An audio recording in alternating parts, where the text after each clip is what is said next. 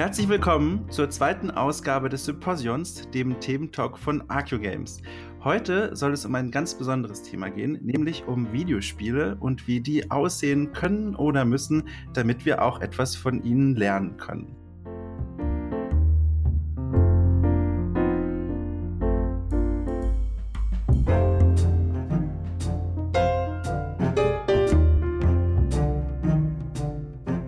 Zu Gast ist heute Anne Sauer. Sie hat äh, Medienpädagogik studiert und arbeitet jetzt als Projektmanagerin bei dem deutschen Publisher Target Games. Bevor sie da aber gelandet ist, hat sie sieben Jahre lang, äh, sieben Jahre lang für die Website spielbar.de gearbeitet. Und zwar hat sie dort Spiele aus einer pädagogischen Perspektive reviewed. Und das, Anne, wäre direkt meine erste Frage. Wie funktioniert das eigentlich? Wie reviewt man Spiele aus einer pädagogischen Sicht? Ja, äh, hallo erstmal, danke äh, für die tolle Einleitung. Ähm, äh, man kennt es ja, äh, auf jedem Spiel hat man äh, diese kleinen USK-Kennzeichen und äh, da weiß man, okay, die USK schaut sich das Spiel aus der jugendgefährdenden äh, Perspektive an. Das ist aber meistens äh, gar nicht das, was so die Eltern oder, oder pädagogisch Tätigen, die Spiele erstmal gar nicht kennen, ähm, interessiert, sondern die wollen wissen, wie alt kann das Kind sein, damit es wirklich gut mit dem Spiel klarkommt und damit es eben auch Spaß an dem Spiel haben kann. Ähm, und deswegen haben wir ähm, von Spielbar.de eben äh, nicht von der Jugendgefährdenrichtung drauf geschaut, sondern von der Jugendeignung.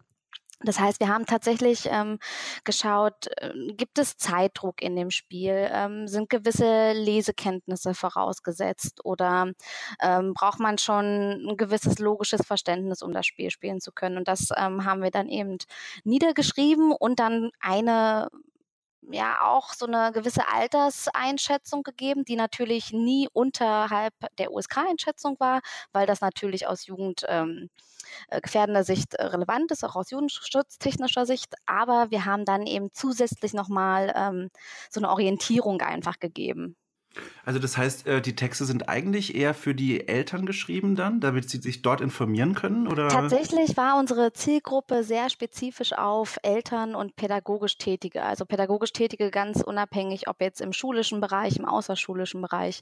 Ähm, einfach Personen, die wenig mit Computerspielen bisher in Kontakt getreten sind, aber aufgrund von Kindern in ihrem direkten Umfeld halt unweigerlich damit zu tun haben und sich auch damit auseinandersetzen sollen. Also uns unser Anliegen war ja immer, mit den Kindern über Computerspiele ins Gespräch zu kommen. Und damit das passieren kann, muss man sich mit ihnen auseinandersetzen. Und wir haben da so einen ersten Ansatzpunkt quasi gegeben mit unseren Spielbesprechungen.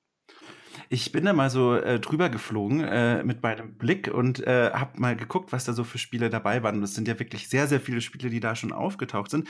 Und tatsächlich auch äh, eigentlich die ganze Bandbreite. Also ich habe da sowohl ein Battlefield 1 gesehen, wie auch ein Mass Effect 3 oder auch ähm, Mobile Games, die vielleicht jetzt nicht so sehr bekannt sind. Und äh, was mich da total interessieren würde, wie wie würdet ihr denn dann oder wie würdest du dann sagen, wie sieht eigentlich dann ein pädagogisch wertvolles Spiel aus? Oder gibt es im Gegensatz dazu auch ein pädagogisch nicht wertvolles Spiel oder ein Spiel, das man quasi lieber gar nicht erst nach Hause holen sollte? Gibt es sowas eigentlich? Okay, das ist interessant. Ähm, tatsächlich kam die Frage, äh, warum wir so eine ganze Bandbreite anzeigen auf der Webseite, ganz häufig auch von den pädagogisch Tätigen, weil die eben der Meinung waren, so eine Webseite, die ähm, Eltern, Pädagogen Spiele zeigt, zeigt eben nur pädagogisch wertvolle Spiele.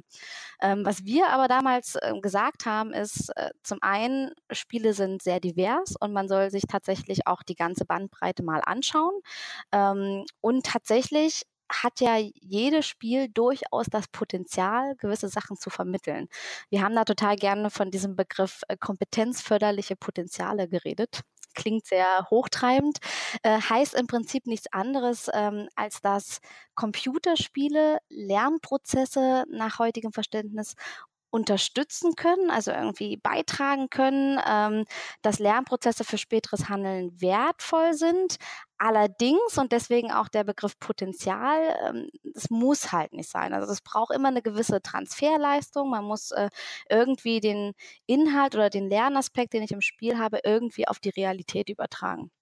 Und das kann man ähm, theoretisch äh, mit ganz vielen äh, Titeln machen. Also ich weiß von einigen Lehrern, die sehr gerne äh, Spiele tatsächlich im Geschichtsunterricht ähm, verwenden um ähm, das Thema Zweiter Weltkrieg zum Beispiel wird ja zumindest viel thematisiert in Spielen, ähm, zumindest über das Spiel einen Bogen zum tatsächlichen Geschehen zu kriegen kann man zum Beispiel machen. Oder ähm, was wir auch immer gesagt haben, in diesem ganzen kompetenzförderlichen Potenziale-Konstrukt kann man eben lernen, problemorientiertes äh, Lernen.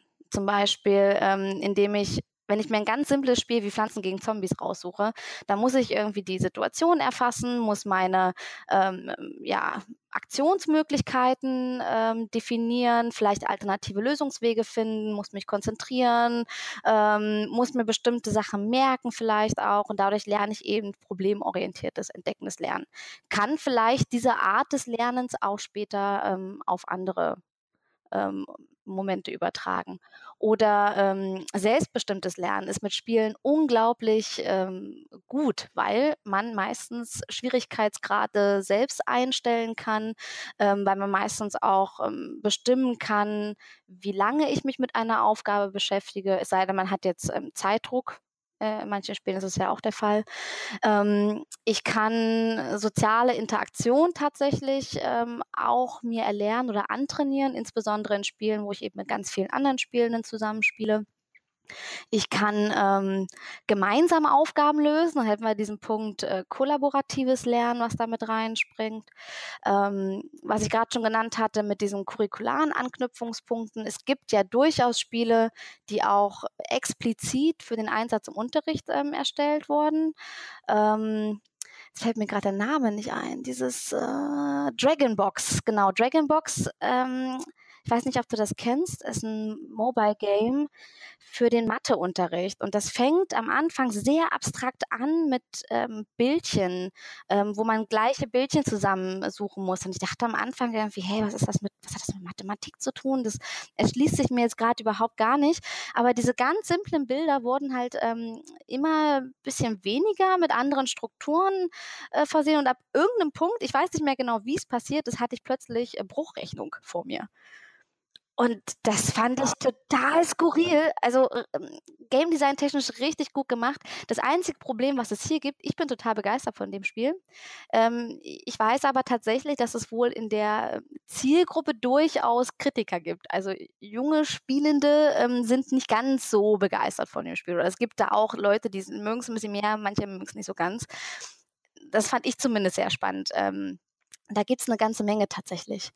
Oder was man mit Computerspielen ja auch lernen kann, das muss ich noch ganz kurz dazu sagen, sind diese ganzen kreativ-schöpferischen Tätigkeiten. Das haben wir bei Minecraft ganz groß natürlich, wo man Sachen bauen kann. Ähm, aber das habe ich auch, wenn ich mir Spiele nutze, und, und daraus eben was Kreatives schaffe, wie mit den Sims, mit diesem ähm, Video-Editor, den man da drin hat zum Beispiel. Äh, das ist eine ganze Bandbreite an, an, an ja. die, ich wollte sagen, die solche Videospiele erfüllen, aber da klingt ja wie ein, wie ein Erziehungsberechtigter aus den 80er Jahren oder so. Aber ähm, ich, ich nehme mir da mal ein Beispiel heraus, was du gesagt hast. Ähm, Videospiele im Unterricht ähm, und vor allem zum Zweiten Weltkrieg. Wie, wie kann man sich das eigentlich vorstellen? Weil ich lese das auch immer mal wieder, ähm, auch von eben auch von Kollegen von dir, die, die genau über sowas schreiben, dass Videospiele im Unterricht angekommen sind, zumindest an manchen Schulen und in manchen Unterrichten. Aber wenn ich dann so daran zurückdenke, wie ich das zum Beispiel noch kenne, also ich bin Jahrgang 89 und bei mir gab es zum Beispiel damals in der Schule dann, ähm, in der weiterführenden Schule dann den, den IT-Unterricht und da hat man halt gelernt, äh, wie man Excel-Tabellen und Word bedient so. Und das war das Einzige, wo dieses Medium quasi existiert. Wie, wie stellt man sich das jetzt vor? Also spielt der Lehrer das gemeinsam mit den, mit den Schülern oder werden da Videos angeguckt oder wie funktioniert das?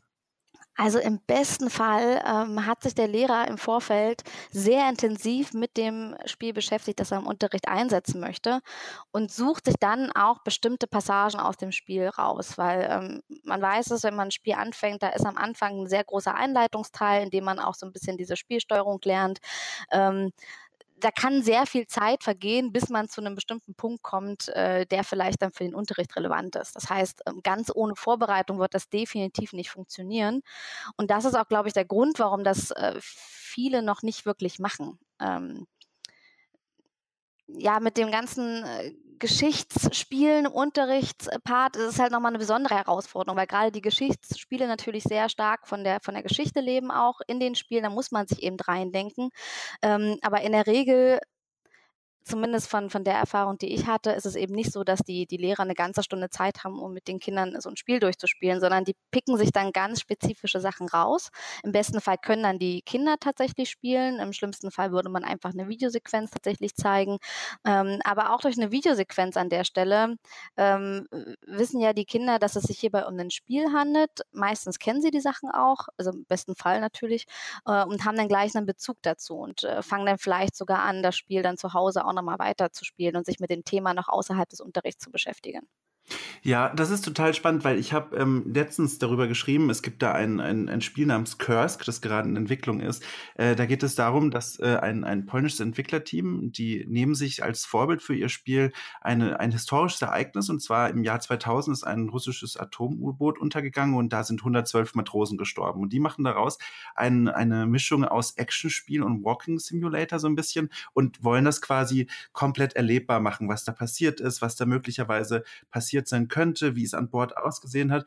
Aber also Sie sagen auf der einen Seite, Sie nennen Ihr Spiel als Genre ein, eine Abenteuerdokumentation, aber gleichzeitig sagen Sie auch ganz explizit, Sie wollen aber nicht, dass dieses Spiel im Unterricht gezeigt wird. Und die Begründung, da habe ich im Interview nachgefragt, die Begründung, da hat man gemerkt, also Sie konnten das nicht so richtig formulieren und kamen am Ende dann darauf hinaus, ja, Spiele können eigentlich von ihrem pädagogischen Potenzial Bücher und, und, ähm, und vielleicht auch Filme, also Dokumentation, niemals ersetzen. Das haben sie so gesagt und ohne das jetzt auch irgendwie weiter zu begründen. Dann, wenn ich dich richtig verstanden habe, würdest du eher jetzt mal grundsätzlich sagen, das kann so eigentlich nicht stimmen. Das ist ja spannend. Naja, also gut, äh, jedes Medium hat irgendwie seine Daseinsberechtigung und jedes Medium ähm, vermittelt Informationen auf eine andere Art und Weise. Ähm, Im Buch bleibt eben dem Leser sehr viel mehr ähm, ähm, Fantasie übrig. Also er muss da sehr viel, viel selber irgendwie Fantasie mit reinbringen. Wohingegen zum Beispiel bei einem Film wird mir vieles einfach vorgesetzt und ich rezipiere nur. Ähm, das Schöne an einem Spiel ist ja als Erweiterung quasi des Films, dass ich hier interaktiv sein kann, also selbst ins Geschehen ähm, eingreifen kann und dass ich mich selber halt auch ähm, ausprobieren kann. Ähm, dass ich vielleicht, ähm, wenn es jetzt ein, ein geschichtliches Thema ist, ausprobieren könnte, wie hätte denn die Geschichte vielleicht anders verlaufen können, hätte man an der und der Stelle anders gehandelt. Ähm, solche Sachen kann mir der Film natürlich äh, nicht bieten. Ähm, aber bei den Büchern zum Beispiel, da gab es ja früher auch die Bücher, wo man am Ende eines Kapitels so zwei Auswahlmöglichkeiten hatte. Ich meine, im ganz, ganz, ganz entferntesten Sinne funktionieren ja Spiele auch nicht anders. Also ich habe irgendwie einen Handlungsstrang mit verschiedenen Handlungsmöglichkeiten und ähm, die gebe ich dem, dem Spieler und der kann sich dann aussuchen, was er eben tut. Ich glaube, man muss tatsächlich immer gucken man muss, glaube ich, tatsächlich immer gucken, was man tatsächlich ähm, vermitteln möchte und dann schauen, welches Medium an der Stelle das geeignetste Vermittlungsmedium ist. Ja, ich finde eben auch, dass ich habe dann da auch länger drüber nachgedacht und wenn du mal solche Spiele nimmst, wie zum Beispiel Assassin's Creed, die, die sagen zum einen ja, wir, wir stellen unheimlich viel aus der Geschichte möglichst akkurat nach, was bedeutet, sie recherchieren die Quellen, was vor allem die Architektur angeht und versuchen das in der virtuellen Welt abzubilden. Aber dann gibt es natürlich auch immer so Lücken in dieser Welt, die sie nachbauen, die einfach nicht aufgefüllt werden kann kann durch historische Quellen. Zum Beispiel ein aktuelles Beispiel, ähm, Assassin's Creed Origins, das im alten Ägypten spielt, da kannst du im Spiel das Grab von Alexander dem Großen in Alexandria besuchen. Und dieses Grab, man weiß, es hat es dort gegeben, auch zu dieser Zeit, aber bis heute, es gibt dort halt keine archäologischen Überreste und damit auch keine Möglichkeit zur Rekonstruktion, wie dieses Gebäude eigentlich ausgesehen hat. Und das stellte die Entwickler vor die Herausforderung zu sagen, okay, wie stellen wir uns das vor? Wie kann das möglichst glaubwürdig sein und wie rekonstruieren wir das? Und die haben das da eben nachgebaut. Und das finde ich zum einen unheimlich spannend, aber zum anderen treffen sie damit halt so eine so eine, so eine finale Aussage und vermitteln dem Spieler, so hat das ausgesehen. So, die ganze Welt ist authentisch und jetzt geben wir das Grab von Alexander dem Großen und der Spieler kann eigentlich gar nicht gar nicht mitbekommen, dass das eigentlich genau dieses Gebäude jetzt komplett frei ausgedacht ist im Grunde. Und äh, ja. dann. Ja, ja, das ist das ist genau der Punkt, den ich auch so ein bisschen mit Transferleistung meinte. Man muss die Sachen, die man dann, wenn es eben Spiele sind, muss man die in einen gewissen Kontext setzen. Man muss dann eben genau auf solche Sachen aufmerksam machen.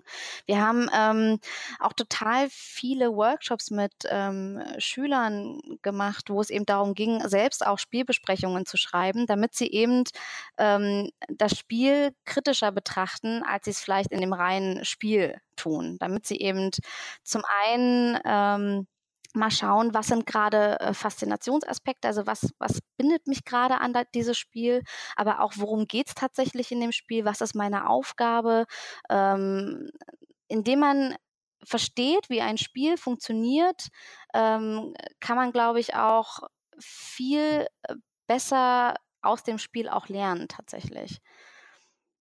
Also gerade solche Sachen, die du jetzt gerade beschrieben hast, ähm, die haben wir ja bei jedem Spiel. Ähm, ein Spiel wird durch äh, einen Designer entwickelt und der Designer packt natürlich eine ganze Menge von sich selber in dieses Spiel rein, sei es bewusst oder unbewusst.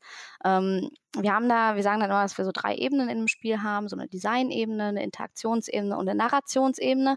Und auf diesen drei Ebenen kann ich Inhalte ähm, reinbringen und dem ähm, Spieler Handlungsmöglichkeiten aufzeigen, die ihm vielleicht Aktion suggerieren, aber indirekt trotzdem in so einem vorgegebenen Muster bleiben. Aber da kann ich eben auch Geschichte mit reinbringen. Und ähm, klar, wenn jetzt so, eine, so ein Fall ist, wie du den gerade beschrieben hast, ähm, es ist nicht, nicht ganz historisch übermittelt, wie das da aussah, ähm, dann kann man quasi einen Vorschlag machen, wie es ausgesehen haben könnte. Das könnte ich mir zum Beispiel sehr gut auch wieder im Unterricht vorstellen, wenn man dann sagt, okay, schaut mal, das ist ein Beispiel, was, was glaubt ihr denn, hätte das noch ausschauen können? Und dann in die Diskussion einsteigen mit den Schülern. Ja, und nicht nur den Schülern, das ist total interessant. Ich habe dann Screenshots von dieser Rekonstruktion, äh, kann ich direkt hier mal Werbung einstreuen, da kommt bald ein Artikel auf Archivware. ähm, jedenfalls habe ich uh. dann äh, ein, ein Screenshot oder mehrere davon von diesem Gebäude an einen ähm, Professor der Archäologie in München geschickt, den ich noch von meinem Studium kannte und habe ihm gesagt so, ey, guck dir das doch mal mal an. Also, äh, sehr geehrter, schauen Sie doch bitte mal folgende Screenshots an. Ähm, ähm, und äh, guck doch mal, was du da so siehst. Und, und ist das eigentlich, kann das sein, was Sie da rekonstruiert haben? Und er hat natürlich, also die, die Feinanalyse, die muss ich noch komplett auswerten, was er so gesagt hat. Aber im Großen und Ganzen hat er gesagt, so, es sieht authentisch aus, aber ist inhaltlich eigentlich Blödsinn. Aber dafür musst du Experte sein. Und tatsächlich nimmt er jetzt diese Screenshots und wird daraus ein Seminar für seine Archäologiestudenten machen und wird das denen als Bestimmungsübung okay. geben und wird dann sagen, so, ey, das ist hier aus einem Videospiel Spiel. Guckt doch mal, würdet ihr diese Re Rekonstruktion für glaubwürdig halten? Und das ist halt total spannend, weil er konnte das total sofort umsetzen in eine Übung, aber hatte bis zu meiner E-Mail gar keine Ahnung, dass es sowas überhaupt gibt. So, ich, ich kann mir gut vorstellen, dass er von Videospielen noch so auf dem Stand ist von so von den 90ern so. Weißt du so dieses so Videospiele sind halt so Spaß und und so Pong und und so so so kleine Minispiele aber dass sie halt so einfach das alte Ägypten nachbilden so ich das kam da noch gar nicht an. Und ich glaube ich glaube dadurch ist auch diese Arbeit die du da vorher gemacht hast bei spielbar.de so wertvoll weil das so vielen Pädagogen einfach mal zeigt was eigentlich mittlerweile in diesem Medium drin steckt ich, ich fand das tatsächlich auch ganz, ganz spannend. Ich war da jetzt bis 2017 und man möchte ja meinen, Computerspiele sind in der Mitte der Gesellschaft angekommen, was wir immer so gerne hören, dass es irgendwie mittlerweile jeder kennt und, und irgendwie keine Frage mehr aufwirft. Aber ich habe tatsächlich in keinem Jahr erlebt, dass es Leute gab, die sagten irgendwie, was ihr macht, äh, ist, ist nicht mehr nötig oder so. Im Gegenteil, ich hatte das Gefühl, dass immer mehr irgendwie auf uns zukamen und gesagt haben, ey, hier, ich, ich habe gehört, da gibt es Möglichkeiten, mit Computerspielen was zu machen, könnt ihr uns da irgendwas zeigen? Oder ähm, Schüler kamen auf mich mich zu, ich weiß gerade nicht, wie ich da ähm, äh, entgegen so, entgegnen soll, weil ich mich da überhaupt nicht mit auskenne. Ähm, ich möchte einmal mitreden können, bitte zeig mir, worum es da geht. Und ähm, da ist ein riesen Informationsbedarf tatsächlich da und den finde ich auch gut, damit eben genau sowas passiert, was du gerade gesagt hast. Sowas finde ich ja unglaublich spannend, wenn so ein Spiel quasi als Ausgangspunkt genommen wird, um dann später noch weiter zu diskutieren oder ein, Thema noch tiefer zu betrachten. Würdest du dir denn wünschen, wenn wir gerade bei dem Thema sind, dass äh, klassischere Spieleseiten diesen Aspekt mit in ihre Spielbesprechung nehmen? Weil ich meine, wir haben jetzt, ich schaue gerade mal, wir haben jetzt äh, 20 Minuten gesprochen und in den 20 Minuten ist, glaube ich, ziemlich schnell klar geworden, dass dass diese pädagogischen Aspekte von Videospielen ganz zentraler Teil davon sind, wie wir Videospiele eigentlich konsumieren und wahrnehmen. Und dann wäre das doch eigentlich, wenn man jetzt weiterdenkt, dann auch ein bisschen die Aufgabe von, von Mainstream-Spieleseiten, die sich ja als Kaufberatung verstehen, das auch eigentlich mit reinzunehmen, oder? Würdest du dir das vielleicht, vielleicht kannst du antworten einmal als Medienpädagogin, einmal als Privatspielerin. Das würde mich total interessieren, wie, ob sich da vielleicht was unterscheidet oder wie du da generell dazu stehst. Nun gut, also Ah, also, ist wirklich schwierig, weil ganz ganz ehrlich, ich glaube, ähm, wenn in einer Spielbesprechung, einer Standardspielbesprechung irgendwie drinsteht: „Hier kannst du Geschichte lernen“, ähm, dann machen da viele von vornherein als Spieler schon ihre Barrikaden hoch und sagen so: „Oh, ist 'n Lernspiel, möchte ich nicht.“ Da werde ich quasi gezwungen, was zu lernen. Ähm klar, wenn man die Zielgruppe Eltern, Pädagogen hat, die finden das toll, wenn man was lernt. Da kann man das gar nicht deutlich genug machen, ähm, dass man in dem Spiel was lernen kann. Aber ich glaube tatsächlich, ähm, auf diesen wirklich Standardseiten, die Spiele besprechen, da wird das wird keinen Leser groß interessieren, ob ich da jetzt was lerne oder nicht. Also klar, ich finde es ich finde es super, wenn das wenn das noch stärker thematisiert wird, aber ich glaube, mir würde es innerlich schon reichen, äh, wenn man unterbewusst das Thema noch stärker, ähm, berücksichtigt und eben, wenn man 'nen Spiel macht, eben doch mal, wenn's 'n geschichtliches Thema hat, sich 'nen Historiker dazu nimmt, damit der eben 'n paar Sachen gegenprüfen kann. Und äh, und wenn's dann eben nicht ganz offensichtlich, ähm, geschichtliches Wissen vermittelt, dann vielleicht unterbewusst.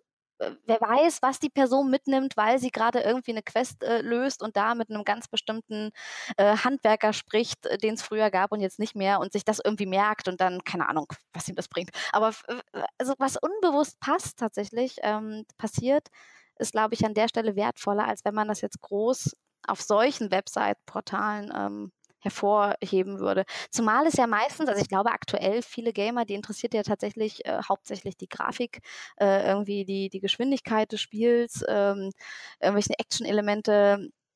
Ich glaube tatsächlich, den Standard-Gamer würde es nicht groß interessieren, ob ich da jetzt was lernen kann oder nicht. Ähm, das ist sehr, sehr spannend, weil da eröffnet sich eine wunderbare Parallele zu deinem jetzigen Job. Ähm, und zwar hatte ich ja schon gesagt, du bist ja Projektmanagerin bei Target Games. Und ähm, jetzt bin ich mir nicht ganz sicher, das kannst du mir gleich sagen. Ähm, Target Games haben zuletzt veröffentlicht äh, das Mobile Game ähm, Luther die Reise. Ähm, ein biografisches Spiel von Martin, über, nicht von, über Martin Luther. Und jetzt ist natürlich die Frage, bevor ich meine eigentliche Frage stelle, hast du dieses Spiel noch mit begleitet äh, quasi oder kamst du erst dazu, als, äh, als es schon über die Bühne gegangen ist sozusagen? Tatsächlich kam ich leider erst dazu, als es schon veröffentlicht wurde. Das ist ja direkt zum Reformationstag veröffentlicht worden. Ich habe so 'n bisschen, ähm, äh, beim Entwicklungsprozess mit der zugeschaut, weil ich eben zu dem Zeitpunkt schon in Gesprächen war. Und die sind auch grade dabei, das noch mal 'n bisschen zu aktualisieren. Ähm, aber tatsächlich war ich jetzt nicht, äh, der Game Designer. Das war, ähm, der Martin, äh, Thiele Schweze, der das gemacht hat. Also, ganz kurz zur Erklärung für alle Zuhörer, die das Spiel jetzt grade nicht kennen. Das ist ein ein Mobile Game oder vielleicht vielleicht kannst du's ja einfach kurz erklären. Nicht, dass ich mir da jetzt einen einen Fehler erlaube. Und ich habe nämlich die Homepage offen und mache äh, Fact-Checking. Oh Gott. Also, was ist Luther die Reise? Äh, ja, Luther die Reise ist im Prinzip 'nen, ähm, Mobile Game über, äh, Luthers, äh, Flucht. Also, damals, als er seine Thesen, ähm, an das Tor zu Wittenberg geschlagen hat und, ähm, ihm quasi gesagt hat, er soll die wieder zurücknehmen, was er ja nicht gemacht hat, ähm, wurde er als vogelfrei erklärt und musste dann fliehen. Ähm, diese ganze Geschichte mit der Flucht wurde mir übrigens auch gesagt, ist, äh, auch nicht ganz historisch übertragen, äh, und deswegen musste da auch, ähm, zum Teil einfach mal 'ne mögliche Reise widergespiegelt werden. Aber was man hier macht, ist tatsächlich, man schlüpft in die Rolle von Luther, hat, ähm, mehrere Begleiter und, äh, versucht eben, äh, nach ähm, ich glaube Worms ne, aus der Flucht nach Worms ist man ja, versucht also irgendwie, äh, von seinen Verfolgern, ähm, zu fliehen und muss dabei, ähm, so 'n bisschen Ressourcenmanagement betreiben. Also, äh, man hat ja, wie gesagt, diese Begleiter und die haben Bedürfnisse. Das ist zum einen Hunger, das, ähm, ist irgendwie der Glaube, ähm, Durst und Schlaf, Müdigkeit ist auch ein Bedürfnis. Und, äh, wenn ich eben zu viel laufe und diese Bedürfnisse, ähm, nicht berücksichtige, dann werden sie irgendwann sehr müde oder sehr wütend und und legen dann aus Trotz vielleicht 'ne Pause ein und dann kommen meine Verfolger immer näher. Das heißt, ich muss so 'n bisschen versuchen, die, ähm, Ressourcen im Blick zu behalten. Und während ich das mache, kommen immer so kleine Zufallsevents, ähm, raus, die eben auch mögliche, ähm, Events darstellen, die dem Luther vielleicht begegnet sind. Ähm, zum Beispiel ähm, ach genau, da gibt's zum Beispiel eine ältere Dame, die, äh, Luther Kräuter schenken möchte. Und das klingt jetzt total banal. Äh, man kann jetzt ähm, diese Kräuter von der Dame annehmen oder eben nicht.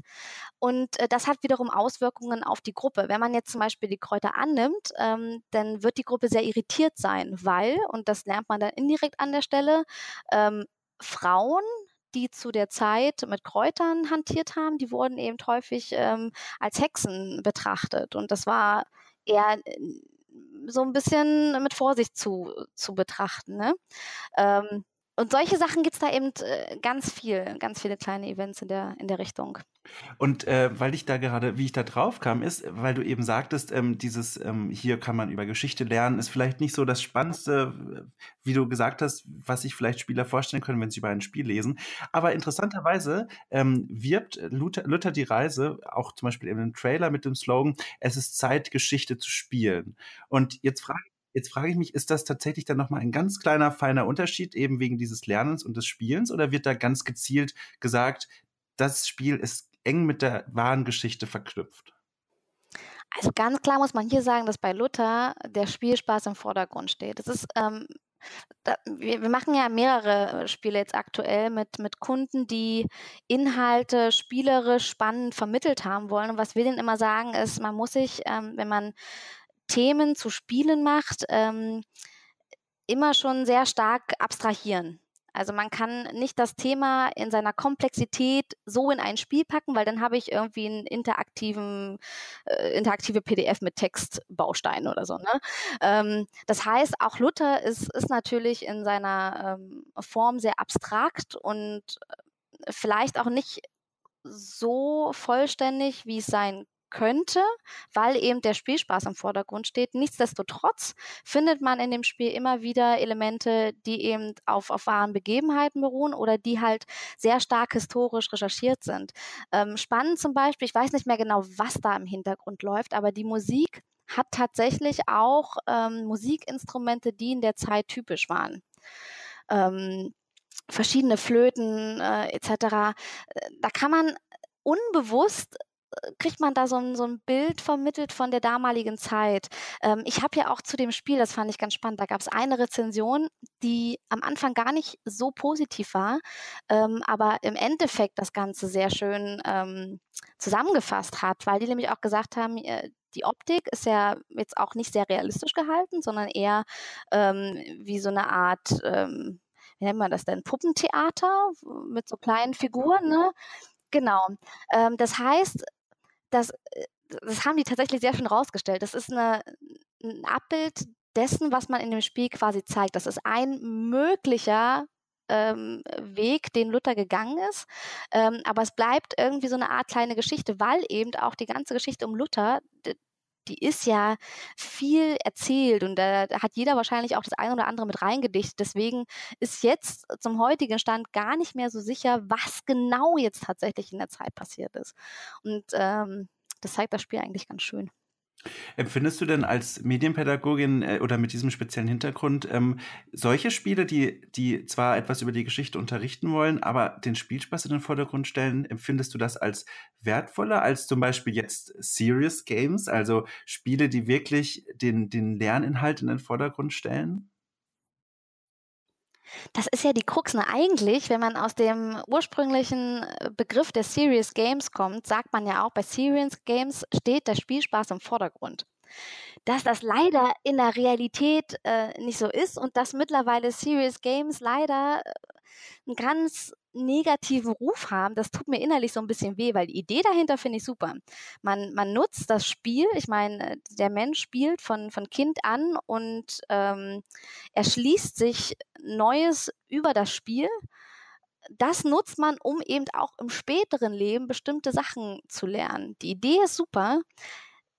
Leider äh, gab es eben in der Vergangenheit die Beispiele, die sich als Serious Games verkauft haben, aber sind wir mal ehrlich, das waren keine Spiele. Das, das waren Lernanwendungen, die sich irgendwie Spiel draufgestempelt haben, damit es irgendwer nutzt.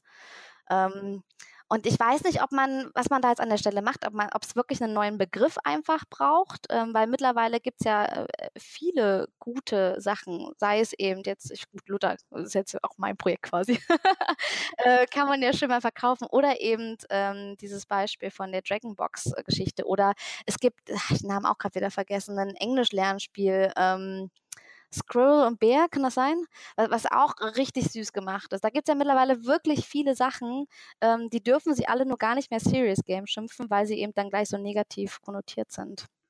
Sind dann im Grunde nicht eigentlich alle Videospiele, die irgendwie einen, einen Fuß in der Vergangenheit haben, auf eine gewisse Art und Weise Lernspiele? Weil sie ja quasi diese, diese, diesen, diesen Input liefern, sich dann weiter mit dem Thema zu beschäftigen? Oder ist das jetzt, dehne ich diese Definition zu weit dafür? Hm, muss man auch wieder schauen. Also meistens bei den, den Spielen, die sich auch als Lernspiel verschreiben, die haben dann ähm, zusätzlich zu dem Spiel noch so eine Handreichung für ähm, äh, pädagogisch Tätige, wo dann eben drinsteht, wie man dieses Spiel zum Beispiel in einen gewissen Kontext setzen kann. Ähm, das heißt, da ist schon noch mal ein bisschen didaktische Arbeit äh, hinter und, und das würde ich auch gar nicht irgendwie ähm, äh, runterreden wollen, weil das schon sehr aufwendig ist. Nichtsdestotrotz glaube ich, und das kann man, glaube ich, schon sagen, dass man aus jedem Spiel irgendwas lernen kann. Wie sinnvoll das tatsächlich ist, ist nochmal eine andere Sache. Aber man kann in jedem Spiel irgendwas lernen.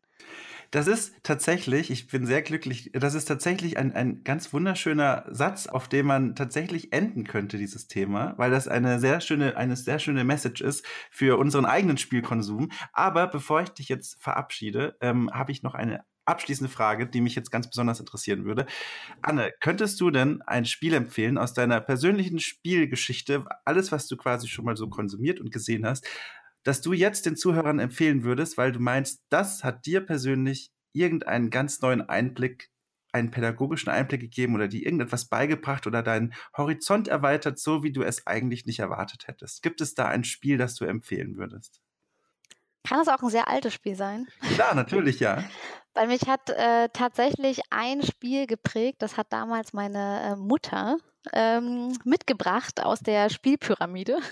das war, glaube ich, das erste Spiel, was ich tatsächlich gespielt habe. Das nannte sich Pharao. Und ähm, ja, und ich habe es geliebt. Ich habe das ähm, im Wettstreit mit meiner äh, Mutti die ganze Zeit gespielt. Äh, sie hatte dummerweise etwas mehr Zeit, weil ich ja zur Schule gehen musste und hat deswegen auch die Pyramiden als erstes gebaut. Aber das Spannendste war wirklich, ich war nie gut in Geschichte, weil ich mir Zahlen nicht merken konnte und so.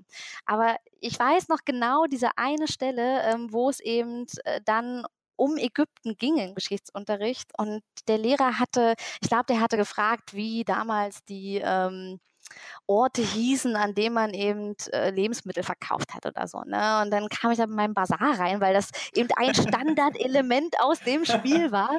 Und mein Geschichtslehrer guckt mich mit großen Augen an und sagt so, woher weißt du das? Ich sehe, ich spiele Computerspiele.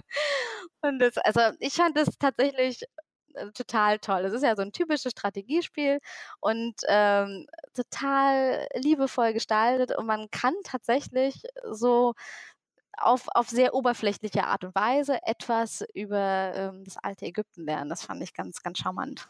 Ach schön. Das Spiel gibt es übrigens auch auf Steam noch zu finden, mittlerweile als, na, nicht als Remake, aber es ist einfach technisch rübergeholt worden, dass man das auch auf modernen PCs spielen kann. Äh, genau, wer, wer jetzt wissen möchte, was hinter diesem Titel steckt. Gut, wunderbar. Dann vielen herzlichen Dank, Anne, für deinen Besuch und für, die, für, die, für das nette Gespräch über dieses spannende Thema. Ähm, ich würde sagen, ich verabschiede dich mit äh, groß, größtmöglicher Freundlichkeit und äh, hoffe, dass, es den, dass, es den, Menschen dort draußen auch gefallen hat. Ähm, wenn, wenn ihr diese Themen und diese Fragestellungen spannend findet, dann rutscht doch einfach mal auf ArcuGames rüber, arcugames.net oder arcugames.com. Beide URLs gibt es, weil ich am Anfang etwas überfordert war mit diesen technischen Einstellungen, einfach alles gekauft habe, was es an URLs gab. Ähm, das war mein Fehler, aber das soll nicht euer Fehler sein. Schaut dort vorbei. Ansonsten nochmal, Anne, vielen Dank und äh, wir hören und sehen und sprechen uns ja vielleicht bald mal wieder. Ja, ich habe zu danken. Danke. Tschüss.